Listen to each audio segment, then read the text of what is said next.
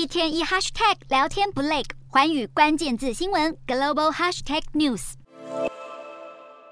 在美国的晶片禁令下，全球半导体商如何兼顾美中两国的客户，同时进行避险，很值得观察。日本的晶片设备供应商飞罗德，为了分别服务美国和中国业务，已经开始重组旗下的供应链和工厂，一面用中国的产能回应中国的需求，一面加速在中国以外地区的扩张计划。在南韩方面，也因为配合美国政策，减少了对中国的半导体品目出口。导致今年南韩半导体整体出口量减少，而尽管增幅不大，南韩对新加坡、台湾、欧盟等地的半导体出口倒是都有所增加。与此同时，英国也持续动作。英国下议院委员会已经声明要支持自家的半导体产业，以赢得外来投资，还称英国政府应该依据美国晶片法跟美方合作，并且也要接洽台湾这个先进制成晶片的制造龙头。